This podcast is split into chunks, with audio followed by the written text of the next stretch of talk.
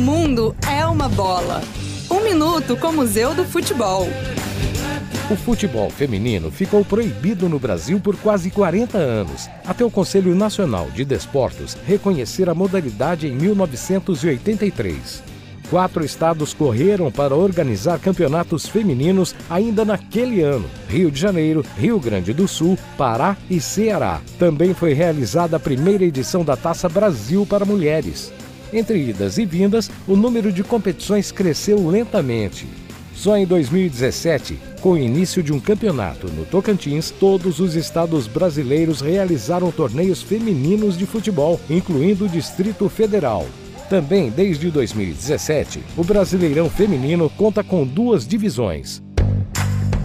Para mais informações, acesse museudofutebol.org.br. Apoio CBN.